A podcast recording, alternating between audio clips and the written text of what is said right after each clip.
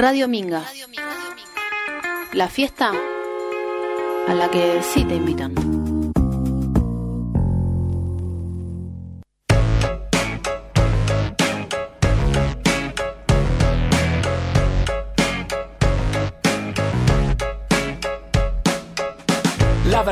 Que no hay una verdad. Leí en una pared de la ciudad. Habrá sido una virtud o casualidad. Y sentí inquietud de estar a merced de tanta sed de dualidad. Muy, muy buenas noches. Este otro viernes más maravilloso en esta horrenda primavera que hace que uno se fermente. Bienvenidos, bienvenidas, bienvenides. Punto cero. Damos la bienvenida a Verónica Badano. Aló, aló, aló, ¿cómo están? Recontra, los recontra extrañaba el espacio, la canción, eh, el encuentro, la adrenalina y la corrida. Arrancamos, gente, seguimos teniendo una hora, así que le vamos a meter, prepárense, estén listos. Hoy vamos a estar pensando la Tierra. Estamos ya acercándonos al final de los cinco elementos que nos habíamos propu- propuesto proponido, decir, propuesto tratar. Hoy la Tierra, vamos a tener un primer momento. se ríe por acá. Habla, Mariano, se Mariano. ríe. ¿de qué Mariano? ¿podemos escuchar tu melodiosa voz, por favor? ¿Puede ser? Ahí se acomoda. bueno, qué fuerte. ¿Qué tal? ¿Qué tal? Buenas noches. ¿Cómo estás? ¿Cómo andan? Eh, Verónica, no anduviste por acá, pero el viernes pasado estuvimos con el Pela. Y bueno, Mariano estuvo desnudándose del otro Ah, lado. Por eso ya se saca el barbijo, se Una pone la cara. ¿Qué habrá hecho Sí, el viernes sí. pasado con el barbijo? No, sé no, si no, no. quiero no. saber. Eh, no lo podemos contar al aire, pero la verdad que, que quedé bastante impresionado, tuve pesadillas, fue fuerte. Pero por suerte, creo que luego de quizás varias medicación psiquiátrica que le hayan dado, lo veo bien. Te veo bien. 10 puntos, 10 Bien, puntos. bien, Eso bien. Que, que me recomendaste. Bien, lo del exhibicionismo entonces, tranqui. tranqui, tranqui. No, porque había abuela, justo, igual. Sí. Fue, fue fuerte. Bueno, gente, ¿cómo andan? Vamos a dar las los Vías medios de, comunicación. Por WhatsApp 2323 52 24 52. Eh, también podemos ma- mandarnos mensajes a través de la app eh, en Play Store, eh, Minga Radio. Y poder escucharnos otra vez a, través de www.radiominga.com.ar. Bien, hoy lo tenemos acá a Benja, que está como en silencio, pero nos está acompañando. ¿Cómo estás, Benja? Bien, bien, la verdad, perfectamente bien. Más me alegro de verlos a ustedes. Bien, igualmente este, de nosotros. Bueno, estamos con una agenda para el día de hoy impresionante, ¿no? Sí, vamos a hablar un poco de la Tierra en el espacio. ¿Cómo sería, Javier, eso? La relación la Tierra, la galaxia, ¿qué Mirá. hay dentro de la Tierra? ¿Qué nos plantea ahí José Eh, eh, Carlos? En principio vamos a estar hablando de la Tierra, vamos a estar compartiendo un- un montón de datos que, que son increíbles, que, que no suelen, que están al alcance de todos, porque hay con YouTube, con Internet. Pero bueno, de repente eh, quizás si no hay una instancia donde, por ejemplo, en un programa de radio se charle esto, quizás uno, de hecho, yo mismo, si no fuera por el programa, quizás no me hubiera puesto a investigar. Y es, es increíble. Yo podría adelantar el final, la conclusión, que es que la Tierra es un organismo vivo. Somos ese organismo. Después de eso vamos a ir con un tema musical y vamos a tener tres participaciones que nos van a ayudar a pensar en relación a la tierra y a la agroecología. Vamos a tener a Federico Lifchitz que nos va a comentar sobre la Asociación Mercedina por la Agroecología, eh, cuál es su historia brevemente y cuál es la militancia actual que llevan adelante. Después vamos a estar eh, compartiendo a Silvina Ponce, que forma parte del colectivo organizador del onceavo Encuentro Pluricultural de Pueblos Fumigados hacia la agroecología Wow. y el buen vivir, que esto va a ser el sábado que viene el próximo. Les vamos a recordar esa info para que quiera participar y vamos a estar entrevistando a Luciana Aguilar, huerticultora de Mercedes. Bien, un montón. Eh, hay que decir con respecto a la agroecología que gracias a Dios cada vez más estos movimientos proliferan, cada vez más crecen y creo que de a poquito, de a poquito, cada vez más vamos, a comprendi- vamos comprendiendo que el sistema actual en el que vivimos no va más. Estamos destruyendo todo, absolutamente todo con este modo. Así que bueno, yo celebro y festejo los diferentes eh, tipos de, de militancia que hay y, todas aquellas personas que van construyendo eh, una alternativa más sana. Y acá también quisiera hacer mención porque en realidad todo está conectado. Eh, y, y yo creo que eh, la, la verdadera emancipación va a ser la soberanía alimentaria. O sea, en el presente eh, aún las, las empresas nos dan de comer y lógicamente las empresas nos dan de comer lo que les salga más barato, ¿no? Y lo que sale más barato muchas veces son químicos que reemplazan a, otras cosas y esos químicos son tóxicos y hacen mal. Eh, así que bueno, espero que de a poco nos vayamos liberando de la pesadilla empresarial. Vamos a empezar a hablar de la tierra. Vamos a hacer mención de algunas cosas, vamos a hacer como algún, algún una suerte de punteo, ¿no?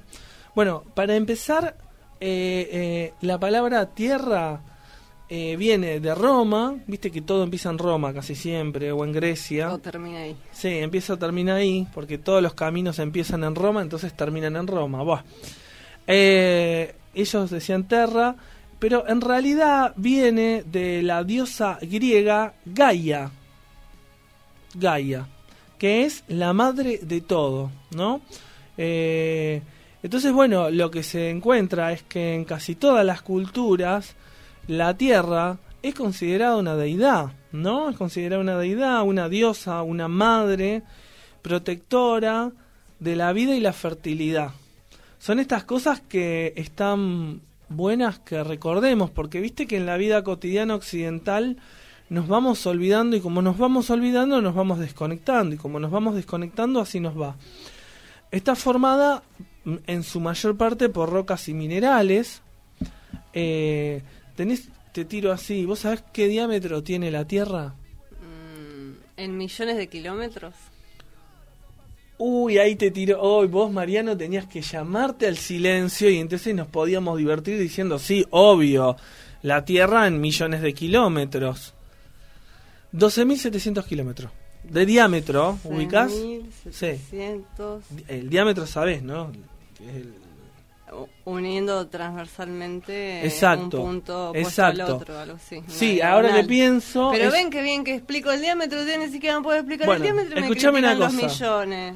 Vos que estás ducha en la matemática, si tiene 12.700 kilómetros de diámetro, ¿qué circunferencia tiene? Tac, tac, tac, tac, tac, tac, Habría que multiplicarlo por algo, me pregunto. ¿Por tac, tac, 360? tac, tac, tac. Por 360 días del año y le tenés que restar los 5 minutos 360 que el grados, sol... O 180 grados. A ver, decí. Bueno, dale, vos mientras sacás la cuenta, vamos a ver eh, si... Isa, ¿y ¿A cuánto te da? A ver. 4.572.000. Bueno, no, le pifiaste porque son 40.000 kilómetros nada más. 40.000. 40.000 kilómetros, no es tan grande la Tierra, o sea, es grande y no, el ser humano, escúchame, ya lo dijo Carlos Saúl Méndez, que en paz descanse, que no íbamos a elevar a la estratosfera, lo hemos pasado en este programa. Sí, más vale. ¿Sabes qué? Benja, para No, vos, tengo no una pregunta si- para vos. Para mí me, me agarraste outside, ¿eh? Escúchame Dime. una cosa, eh, ¿sabés qué antigüedad tiene la Tierra? ¿Qué antigüedad? Sí, Y... No, la verdad que no. listo, entonces eso, ese dato no lo vamos a decir. ¿Y vos sabés qué inclinación tiene la Tierra? 13 grados Celsius. Sí, lo de Celsius ahí la, la, la arruinaste. 23,5 grados de inclinación, la Tierra está inclinada y tiene una antigüedad de 4.500 millones de años. Todos estos datos, a quien, a quien tenga algún atisbo de despertar existencial, tiene que conmoverlo. Escúchame, 4 mi- 4.500 millones de años, una cifra que no podés ni imaginar. Ahí te das cuenta que somos un fractalito. Y el agua que estamos tomando, Benja, que lo dimos en el elemento agua, tiene eh, que tenemos en nuestro cuerpo y que tomamos de la canilla, tiene esa cantidad de millones de años o más y viene no solo del planeta Tierra, sino de los asteroides de la No, galaxia. no solo eso, no solo eso, No, Benjamín. no, esto no termina más. Por eso no nosotros le termina ponemos acá. coto, porque si no. El agua es más antigua que el sol. Que el sol, así que estás tomando agua que estuvo antes de que el, sol, estuviera. Mirá vos. ¿Y sabes qué? Y con esto cierro y ahora seguimos. Estás respirando aire que salió producido por las estrellas. Ah, sí. Toma mate, ¿eh? ¿Vos Hoy no duerme, esa? hoy no duerme. Gato. No, hoy ¿sabes qué, que- no? Bueno, eh, obviamente la Tierra comenzó siendo una esfera de magma hirviente Y esta esfera de magma se, produ- se, se produjo de una nube de gas y polvo. Viste que del polvo venimos, el polvo vamos, el polvo vamos, el polvo venimos. En el bueno, medio también polvo. Siempre un polvo es recomendable, ¿no, Mariano? Bien. Entonces, perdón. El polvo. ¿Qué pasa? Te largaste a llorar. ¿Qué pasó? No, porque estoy mandando un mensaje y justo le mando tierra, nada que ver. Tres, tres kilos de naranja, dos pilas y tierra. Bueno, cuestión que había una nube de gas y polvo que rodeaba el sol que recién había nacido. O sea, el sol era un bebé, así en pañales, este, lo rodeaba una nube polvorienta y de ahí nació la Tierra. Bueno, se enfrió obviamente de afuera hacia adentro, ¿no? Esto se Mm. lo pueden imaginar. 500 millones de años después que se formara la Tierra, ¿se acuerdan? 4.500 millones de años y 500 millones de años es re poco. Se formaron los mares, que también no me voy a extender, pero es muy fascinante esa historia. Eh, bien, y la Tierra es, es todo un ecosistema que está compuesto o compuesta por eh, diferentes eh, capas, sistemas, etcétera, etcétera, etcétera.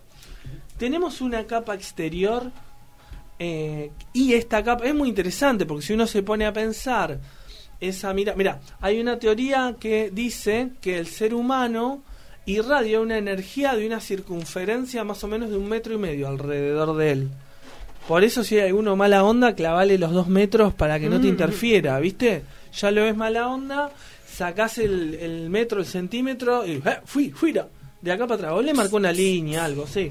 Si no una picana también, pero bueno, depende depende el, este, el estilo. Bueno, cuestión que la primer capa, que es una capa, entiendo, este, sutil, abstracta, o sea, no es material, pero está, eh, es la mag- magnetosfera, que es una capa magnética. Esta capa magnética es importantísima porque nos protege del sol. Si esa capa no estuviera, el sol nos haría mierda como hace mierda Marte. Marte está hecho mierda, ¿sabe por qué? Porque no tiene la magnecapa y a la mierda todo. Eh, así que esa nos protege de la radiación del sol. Y la manifestación de, de esta, de esta capa magnética la podemos ver en dos lugares. En el norte y el sur. ¿Y saben qué son? Las auroras boreales, esas que hacen Ah. colores, que de paso tendríamos que ir alguna vez a verla, Verónica. ¿A dónde sería vamos, acá, a en? ¿Ushuaia? Ushuaia, Mm. una cosa de loco, unos colores. El otro día vi unas fotos. Eh, así que tenemos las auroras boreales y las auroras australes que se producen, gente, por una cuestión magnética. No, y no saben lo que viene, esto es apasionante. No, no, no, me apasioné totalmente con estos datos. La verdad que es un día apasionado hoy. Bueno, eh, y también eh, es la que produce que eh, la brújula apunta al norte, ¿no? Ustedes saben, agarras una aguja, esto lo habrán hecho en la escuela, no, No. una de las pocas cosas útiles que hice en la escuela, todo lo demás no sirvió para nada. Este, nada, pobre, mi profesora de literatura en la Un día secundaria. podemos hacer un programa de las cosas que estaría bueno que enseñemos en las escuelas. Sí, vos sabés que En la escuela en sí, la escolaridad no sé si necesariamente, pero sí a, a los guachines. Sí, y vos sabés que leía eh, una experiencia de un anarquista que había hecho la nueva escuela, hermosa experiencia, por supuesto lo liquidaron, este, como, como hace eh, con casi todas las cosas sanas hoy por hoy nuestra sociedad. Bueno, en fin, sigo. Así que Pará, estabas por decir lo de la aguja y te interrumpí. entonces agarras una aguja, le pasás un imán por la, por la punta un par de veces y la colgas de un hilo. ¿Y qué pasa con la aguja? ¿Qué hace la aguja? Mariano debe saber porque es un gran técnico. Mariano, por favor, te escuchamos. Hasta que se saca el barbijo. Sí. Ah, eh, cose. Muy bien, Mariano. Un 10 para Mariano. Me alegro mucho. La aguja apunta sola al norte, gente. Solita agarra y truc, apunta al norte. Así que después lo podemos hacer. Va. Eh, hay otro, hay más datos interesantes. Uno es que, vieron que nosotros tenemos el polo norte y el polo sur. Bueno, cada polo tiene su propio magnetismo. Pero una de las cosas que uno se desasna cuando empieza a investigar estos asuntos es que lejos de que todo sea estático, todo está en un perpetuo movimiento, todo, todo, absolutamente todo. La Tierra, que vos la ves quieta y que crees que está quieta, por dentro está llena de movimiento. Todos son eh, eh, partículas subatómicas y una montaña es una onda lenta. O sea, bueno, sí. Entonces, la cuestión es que cada entre 100.000 y 500.000 años, los polos se invierten. O sea, el norte pasa a ser el sur y el sur pasa a ser el norte. ¿500.000? Entre 100.000 y 500.000. Ellos dicen que es aleatorio. Para mí no es, no debe ser aleatorio, sino que Ah. no nos da la ciencia como para saber bien qué es lo Pero que pasa. si fuera aleatorio, eh, ¿qué, qué sería aleatorio? ¿El tiempo? Porque si tienes dos polos, ale- aleatorio puede ser que no vaya de uno a otro, sino que a veces se repita el mismo. Lo que dicen- si no sería alternativo, ¿no? Sí. Lo que dicen que es aleatorio es que puede ser que ese proceso se puede dar eh, a los 100.000 años o a los 500.000. Entre los 100.000 y los 500.000, pumba, cambio polo. Bueno, ¿Sí? Un partido de fútbol, primer tiempo, segundo tiempo. Bien. Eh, bueno, otro dato muy interesante, porque acá, y ya lo veíamos la otra vez con el Sol, el Sol en realidad es una bomba electromagnética sobre todas las cosas. Bueno, sin magnetismo, la Tierra sería estéril. Ahí no sé bien cómo la juega, calculo será por la radiación del Sol, eso lo veíamos recién. ¿Se entiende eso? Digo, nos protege de esta, este magnetismo nos protege de la ra- radiación magnética del Sol, que si no se contrarrestara con la propia de la Tierra, Mm. a mí me surgen un montón de ideas filosóficas acá, ¿eh? Un montón. Porque en principio es, la Tierra es en tanto, eh, tiene su propio eje y su propio magnetismo. Mm, Pero a la vez no sería sin el Sol, por supuesto, ¿no? O Mm. no sería lo que es, por lo menos. Bueno, así que tenemos esta, este, este manto magnético y después el otro manto que viene es eh, la atmósfera. Ahí sí conoce un poco más, como un airecito con oxígeno, no sé qué. Buah. Eh, así que yo, la verdad que más, más investigado digo, claro, es una célula, la Tierra es una célula.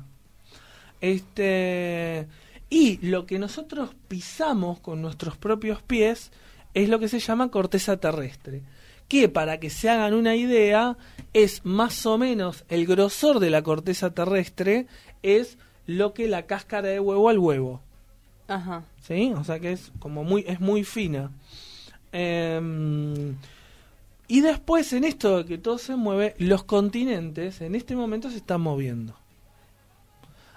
¿Cuánto se mueven? ¿Dos Como- centímetros por año? Sí, o sí, y otra metáfora que dan para pensarlo es eh, el crecimiento de tus uñas. Bueno, el pelo también, dos centímetros por mes. Es, es Así que la proporcionalidad de las uñas. Vos ven acá y decís, ah, mira, me crecieron las uñas, estamos más cerca de volver a ser un solo continente que se llama Eurasia. O sea, en el Mm. momento es a juntar todo de vuelta, Mm. ¿viste? Este, ¿qué más? Eh, bueno, y en esto de este supercontinente, Pangea fue la última vez en que todos los continentes estuvieron unidos y duró nada más y nada menos que 100 millones de años. ¿Sí? Eh, ¿Cómo venimos, Verónica, hasta acá? Hermosamente. ¿Alguien se querrá comunicar con nosotros? Hoy un tema tan rico. Este. mm, Bueno, tenemos que el núcleo de la Tierra, esto es muy interesante. eh, imagínense en que el núcleo de la Tierra tiene aproximadamente el tamaño de la Luna. ¿Sí? Que bueno, uno se lo imagina cuando, cuando, cuando decimos estas cosas. Yo me imagino una, ¿cómo es? Una ficha de Villiquen, ¿viste? Cuando estaba... Porque si no, ¿qué sabes qué tamaño tiene la luna? Si una vez la ve así grande, después la ve chiquita. O sea, en realidad, si tenemos alguna proporción, es por, son por imágenes Mm. eh, ficticias. Que no, no es que vos a simple Objetivadas. Ah, ¿Eh? Objetivadas, imágenes Sí. objetivadas, en donde se hace una representación que está fuera de mí, que no tiene que ver con mis sentidos reales en ese exacto momento, Mm. porque yo no puedo ver la Tierra y la Luna a la vez y dimensionarlo. Sí, ahí. sí, yo estoy sí, sí, parada sí. sobre la Tierra. Entonces, hasta que yo no haga una reproducción de eso en algún tipo de material, y ahí puedo llegar a dimensionar. Sí. Ah. Yo me reía un poco porque con esto del objetivo, No, ¿viste porque cómo es? Ahora. el eh, pelo, la no, digámoslo. O sea, volví y bueno. La sema- 10 días de silencio, solo voy a decir eso. 10 días de silencio. No, una cosa impresionante, una cosa de otro planeta. Bueno, eh, bien. Eh, el núcleo de la Tierra tiene el tamaño de la Luna. Eh, ¿Sabes a cuánto está el núcleo? El núcleo, núcleo, núcleo más núcleo. Aguanto. Está a 6.700 grados aproximadamente. El núcleo, escuchen esto, gente, por el amor de Dios, de Cristo, de Alá, de, de, de, de Ganesha, de Krishna, de Buda y de todos los dioses que andan dando vueltas por ahí. Sí, sí, sí. Jerusalén, Minguito, todo eso. Bueno, eh, el núcleo de la Tierra está a más temperatura que el Sol. El Ajá. núcleo de la Tierra está a más temperatura que el Sol. Y está compuesto, bueno, voy a seguir acá para no hacer lío, porque si no me emociono y hago lío. Eh, de ahí sale el calor, vieron muchas veces los, los volcanes, todas esas cosas, bueno, sale del calor y dice que es el motor que hace que todo funcione. eh, y el núcleo está eh, compuesto por hierro y níquel, ¿sí? Ahora, el núcleo tiene dos partes tiene una parte más externa donde este mm, hierro y níquel está líquido y el centro, que es lo que está más caliente, está en estado sólido. ¿Por qué? Según los científicos, porque el centro de la Tierra está sometido a semejante presión que por más que está más caliente que lo que lo, que lo, rodea, se mantiene en estado sólido. En fin, uy, le pegué al micrófono. Bueno, eh, dicen que el calor, porque antes se pensaba que era que, bueno, que la Tierra se iba enfriando, entonces había quedado ese calorcito ahí, pero después llegaron a la conclusión que si ese hubiera sido el proceso, eh, hubie- ya estaría frío el centro. Y entonces eh, la hipótesis que se maneja ahora es que en realidad eh, el centro de la Tierra está a esa temperatura porque es una enorme central nuclear, una fisión nuclear. Mm. ¿Sí? Así que el núcleo de la Tierra es una central nuclear. Y acá viene la parte más interesante y ya estoy por concluir con, esto, con, est- con estos hermosos datos. El núcleo tiene dos partes, como decíamos, una exterior que es de hierro fundido y un núcleo, este famoso núcleo que está a 6500 grados, que está en estado sólido, debido a que tiene una presión impresionante y los este, científicos estiman que se puede tratar de un descomunal cristal. O sea, que el centro, puede que el centro de la Tierra sea un cristal en estado sólido que está a 6500 grados de temperatura. Bien. eh, así que. Y, ah, y esto, lo último, lo que me, me dejó súper impactado. eh, quizás alguno de nosotros, bueno, ya la por acá, si miro por acá, no sé. Mariano, ¿tuviste la experiencia, aunque sea de chico, de haber conocido o algún pariente o haber tenido una bicicleta con un dínamo? Sí, tuviste. Bien. Sí, señor, tuve. Sí, te- de hecho te cagaba patada el Dínamo, ojo. este, bueno, el problema que tenía el Dínamo, el Dínamo era un pequeño motorcito que con un dispositivo tocaba contra la rueda y entonces generaba electricidad y entonces podías tener una bicicleta con electricidad propia con luz, cosa que a mí me fascinaba. Exactamente, y los Simpsons lo parodian muy bien. El gran problema del Dínamo más en mi bicicleta rodado 16, rodado 16 para que se hagan una idea, es una ruedita así, tiraba el Dínamo y era... mm, mm, o sea, cada pedaleada y, uf, o sea, se prendía el foco y se volvía a apagar, ¿viste? Porque habría que haberlo puesto en una moto, pero como la moto tiene Dínamo propio, no hubiese tenido mucho sentido. Bueno, ¿Por qué digo todo esto? Digo todo esto porque, escuchen esto, está ese cristal y alrededor de ese cristal el níquel y el hierro fundido giran. Entonces, como giran, eh, es, es como un, es un dínamo enorme. De ahí sale toda esta energía electromagnética. Es el centro de la Tierra es un dínamo. Eh, y para finalizar, eh, vamos a decir que este todo, todo, como ya lo sabemos en realidad y como nuestra intuición humana nos lo dice, todo, absolutamente todo está conectado. O sea, lo que parecen fenómenos que aparentemente no tienen nada que ver, están todos conectados, unos dependiendo del otro, y ningún fenómeno físico existiría sin el otro. Eh, entonces vamos a concluir diciendo lo que decíamos al principio. Eh, eh, la Tierra es un gran organismo vivo.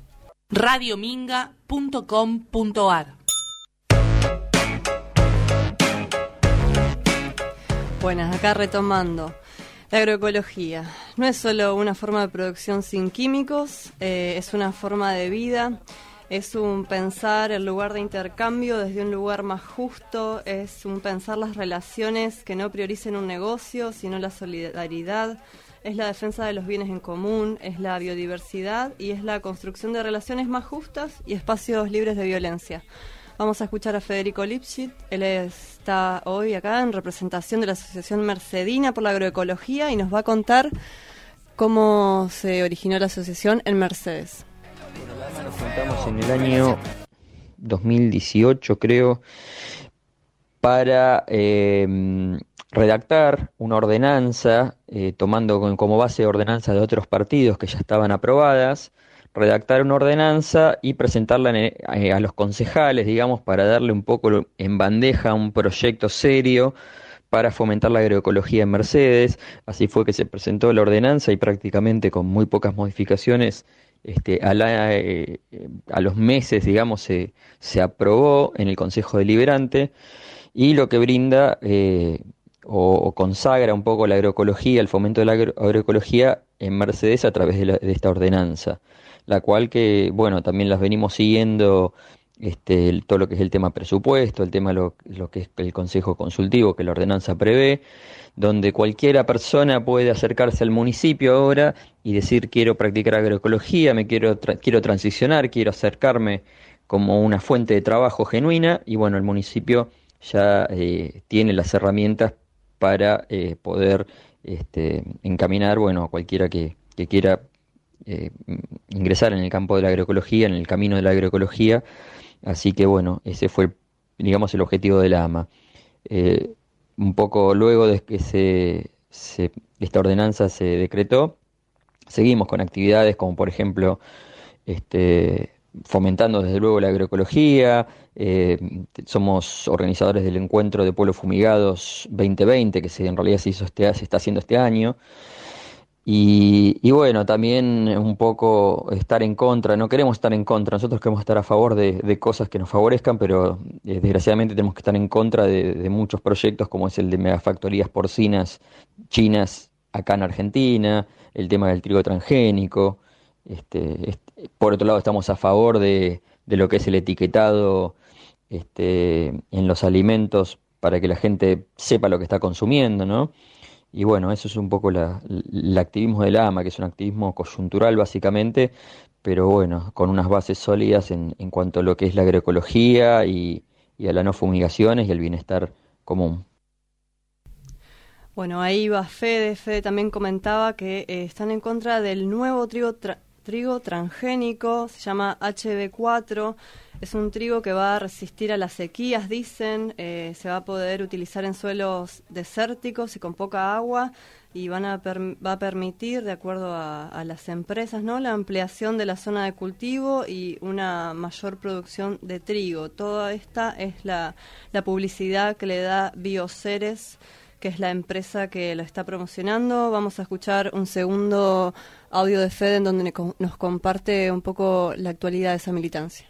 A todo esto este, viene la parte que, no nos gusta, que eh, los políticos, el agronegocio, la élite eh, empresarial dice que Argentina como si fuese un protector del mundo, que tiene como, digamos, la, la ocupación de darle de comer al mundo, como si fuese una obligación, y dicen que esto, bueno, es, es algo bueno.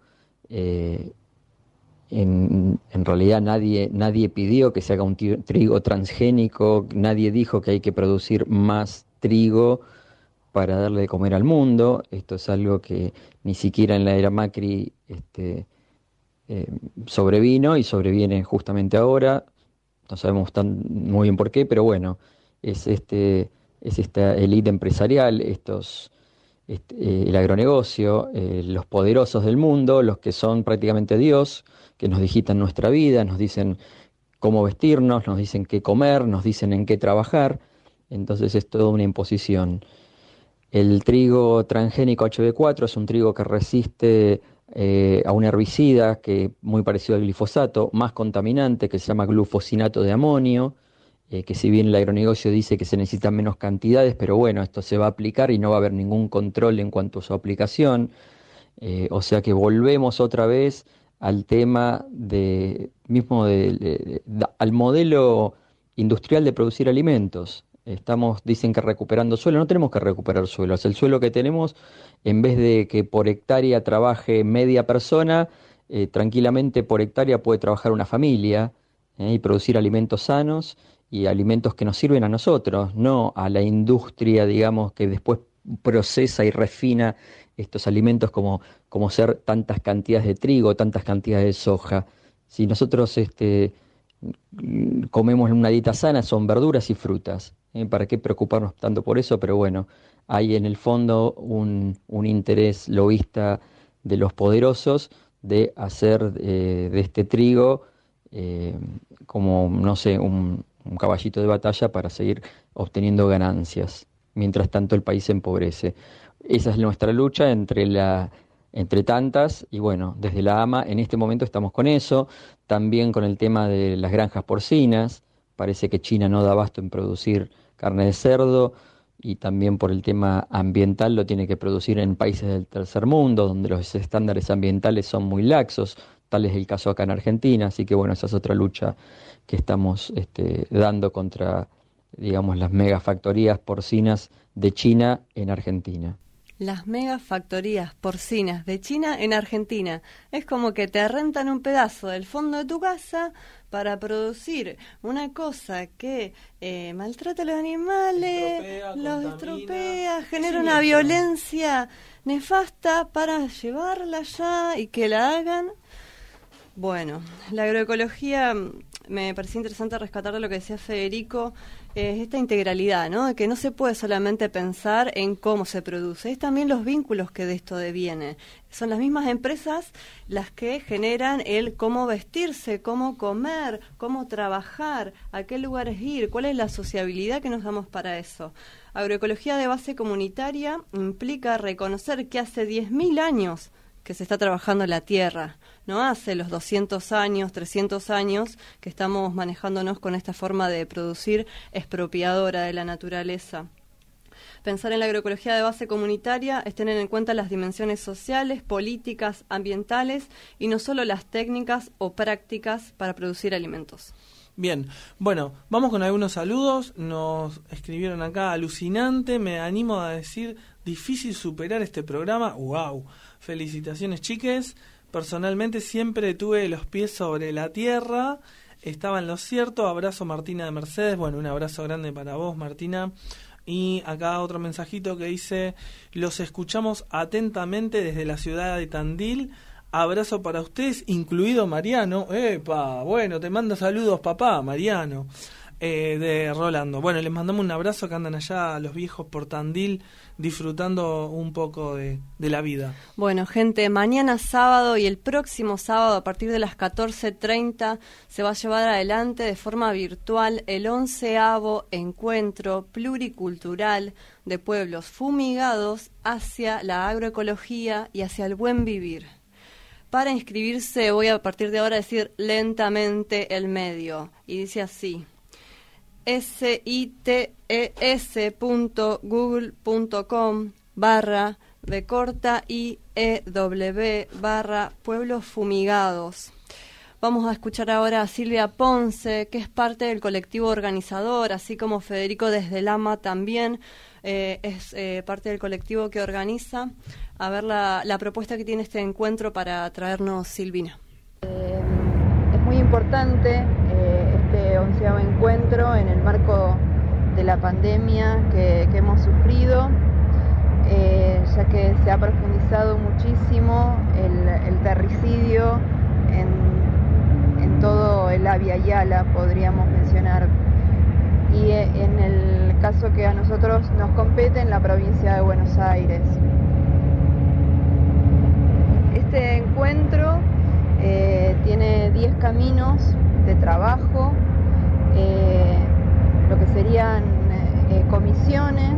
Hace varios encuentros decidimos llamarlos caminos porque consideramos que es caminando la lucha que vamos este, realizando acciones para llegar, digamos, a un ambiente más sano, a un ambiente que sea para,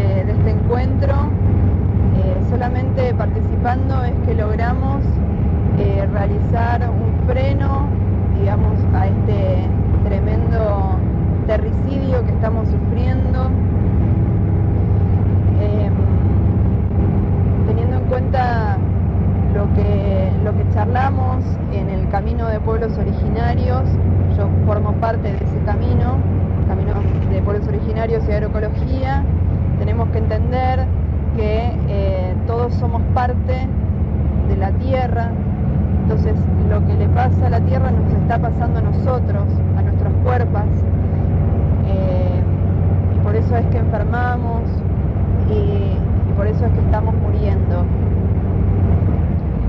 Por otra parte también mencionar que cuando hablamos de agroecología queremos una agroecología no empresarial, sino una agroecología de base campesina que pueda eh, poner en valor eh, la alimentación de, las personas, la soberanía alimentaria, y no así este, una agroecología eh, elitista que solamente puedan pagar y comprar algunos pocos. El Avia Yala, decía Silvina. Avia Yala es la significa América. Es la América, tierra en madurez, el nombre más antiguo conocido para el territorio americano. También Silvina nos traía esta cuestión del terricidio, ¿no? Como la muerte, el exterminio sistemático del ecosistema, eh, que está formado por el ecocidio, el femicidio y el epistemicidio, que es la eliminación de las lenguas originarias con que nos fuimos nombrando a través de la historia. Y cerraba Silvina lo que estuvimos compartiendo diciéndome que podamos construir un camino hacia un buen vivir. Tenemos mensajitos, Mariano nos manda muy bueno el programa, aguante la física.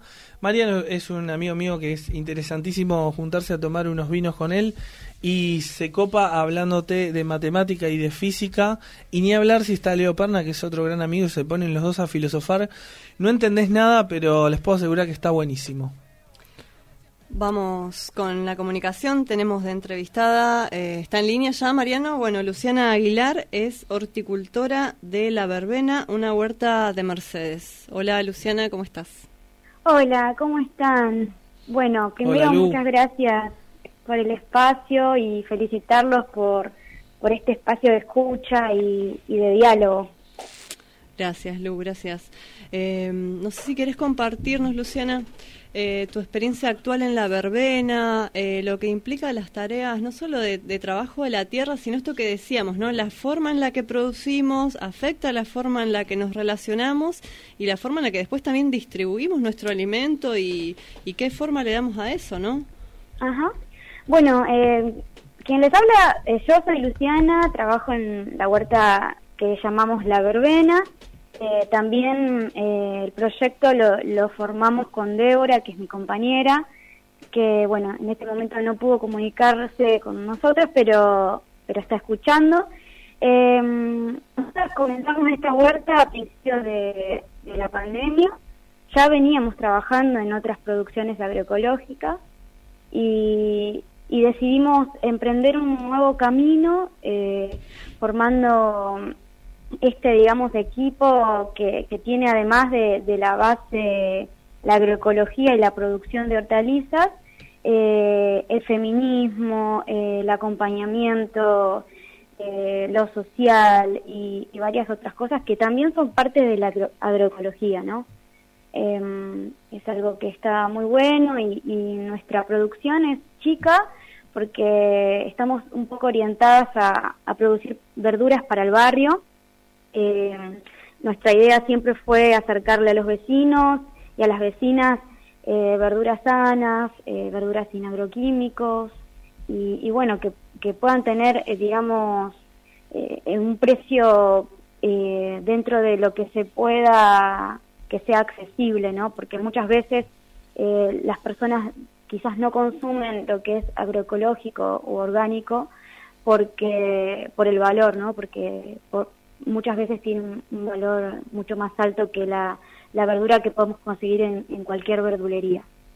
Bien, Lu, en, en, lo que decís me, me, recuerda algo que compartimos con Silvina, en donde ella hacía este aporte de decir, eh, el objetivo de la venta de estos productos no es hacia lugares lejanos o hacia masividades, sino que hay un registro de lo local, ¿no? De lo local, de lo vecinal, de, de esta economía como un circuito económico eh, dinámico, que, que, es pequeño, que tiene que ver con algunos nodos de circulación, pero para uh -huh. el vecino, como decís vos.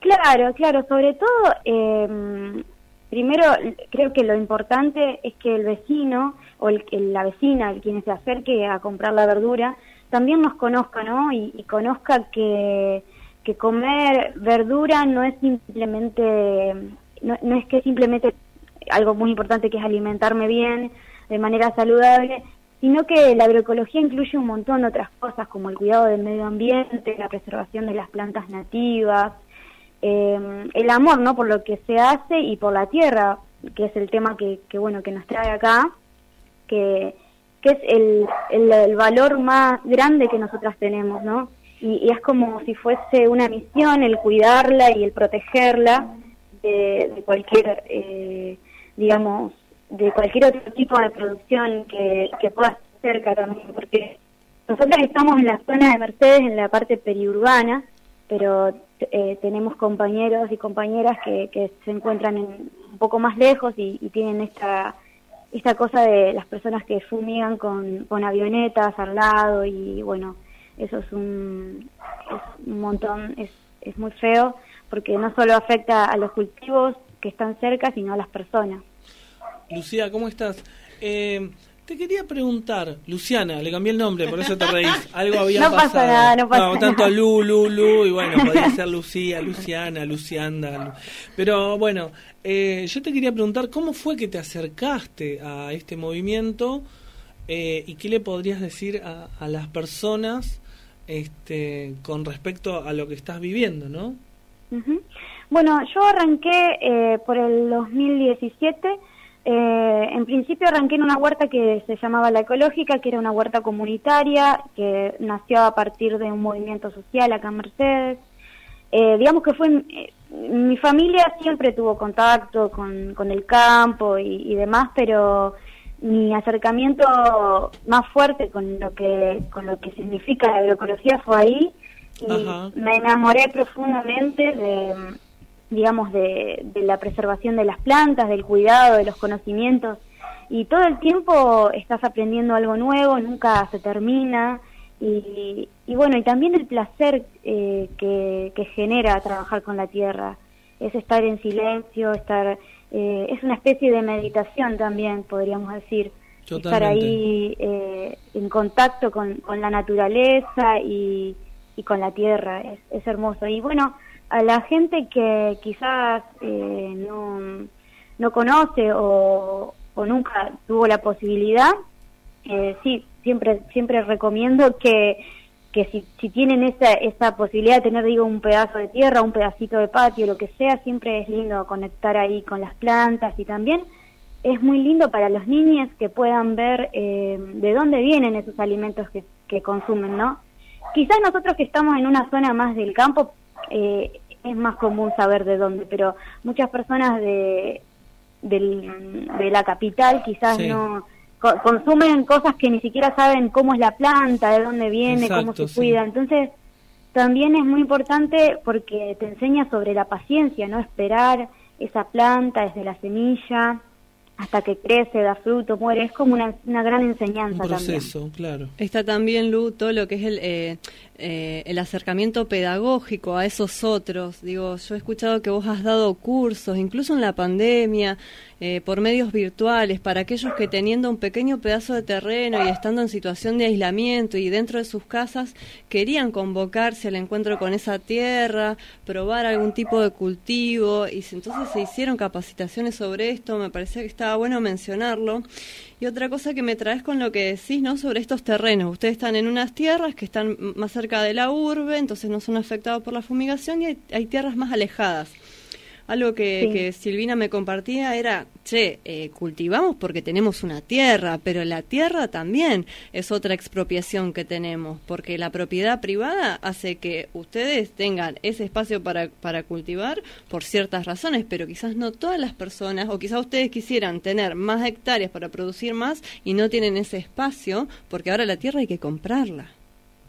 Claro, claro, no solo hay que comprarla, a veces hay que alquilarla y, y ese es uno de los grandes motivos por los cuales la, la gente que produce, por ejemplo, digo, los grandes productores y que tienen un conocimiento ancestral como es la comunidad boliviana, muchos de ellos tienen eh, esa, digamos, negativa que es que tienen que alquilar y, y es muy entendible, ¿no?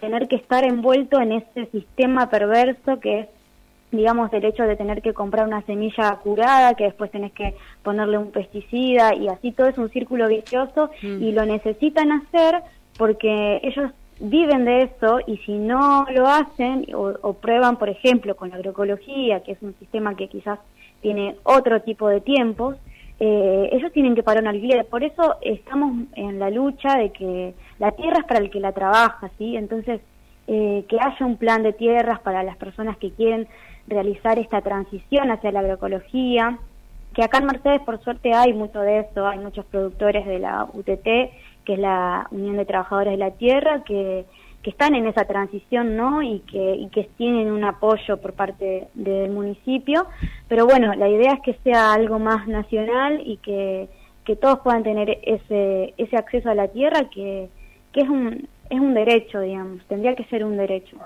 Lu, lo último, eh, mencionaste el feminismo y quería preguntarte, ¿identificás eh, características en los movimientos o en los intercambios que has tenido en esta huerta que compartís con una compañera mujer respecto de otras experiencias?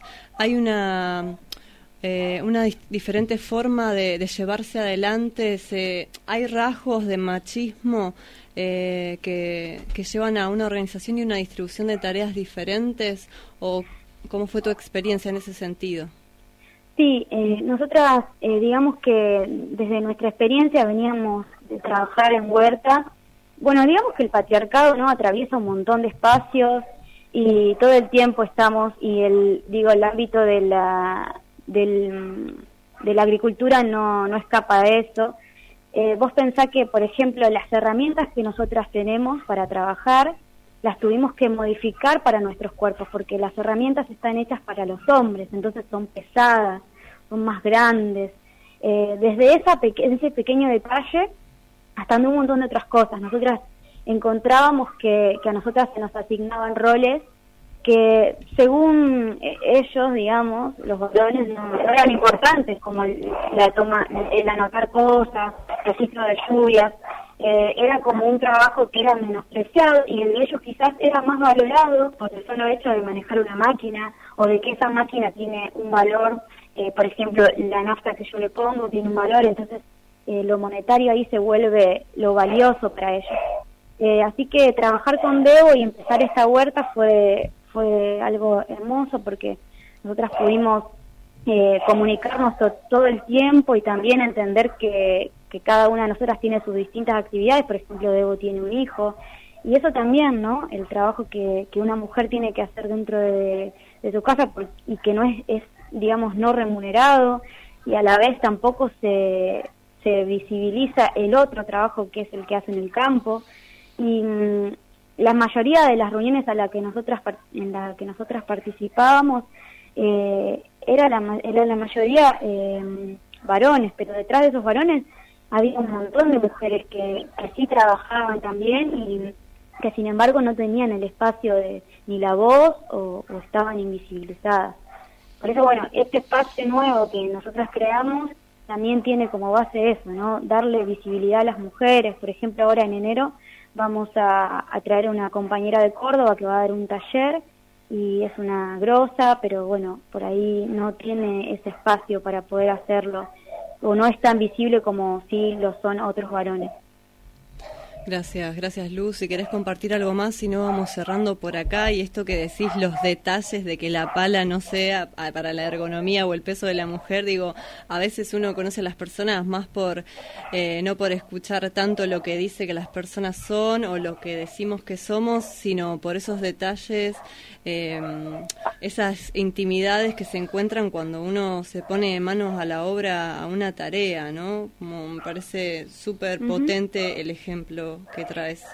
Claro, sí, es como, bueno, nuestra pregunta, digamos, nuestra pregunta crucial para arrancar todo esto fue como si tenemos que, digamos, reproducir desde, la agroecología los patrones del trabajo capitalista y patriarcal o podemos hacer algo diferente, porque la agroecología es otra cosa, la agroecología es, digamos, esto de, la comunidad, de aceptarnos, de, de valorarnos y valorar el trabajo que hacemos. Entonces, a partir de ahí es que decidimos cambiar eh, digamos, desde nuestro lugar este modelo, por lo menos nosotras, desde nuestro trabajo. Así que, bueno, nada, para cerrar, primero agradecerles a ustedes el espacio, la escucha y invitar a todos los que no conocen lo que es la agroecología que puedan acercarse. Seguramente Luján hay muchísimas huertas agroecológicas y compañeros y compañeras que están trabajando en eso, así que los invito a que también puedan apoyarlos y y por lo menos, viste, preguntarles qué es lo que hacen o, nada, indagar sobre eso que es muy lindo. Bueno, muchas gracias Lu, este y, nada, buenísimo, buenísimo que, que, de a poco vayamos entrando en conexión con estas experiencias. Eh, me quedo un poco ahí con, con esto que decía, creo que prontito en punto cero vamos a tener un programa que hable sobre el poder, eh, eso es interesante. Así que bueno, te mandamos un, un abrazo enorme desde acá y bueno, muchas gracias. Gracias, gracias a ustedes. Nos vemos la próxima. Bien, bueno, y nos estamos yendo sin antes mencionar a alguien que mandó un mensaje y no lo firmó, maldita sea, o sabemos quién es. No, acá Mariano me hace, no, ni idea, yo ni idea. No, no, bueno, gestos obscenos tampoco, Mariano. Va. ¿Cómo está hoy Mariano? Eh, ¿Qué dice? Buenas, buenas, punto cero. ¿Será, será que somos lo que comemos? Sí, somos lo que comemos, somos nuestros vínculos, somos los que, somos lo que pensamos, somos nuestras acciones y somos mucho más. Eh, nos vamos mencionando también a la gran madre tierra que es la Pachamama, que, que, todos los primeros de agosto, o durante el mes de agosto en realidad, siempre se celebra por allá por el norte argentino y más arriba en el norte, Bolivia, Perú, etcétera, etcétera. Les mandamos un abrazo grande, estamos muy contentos de estar todos los viernes compartiendo.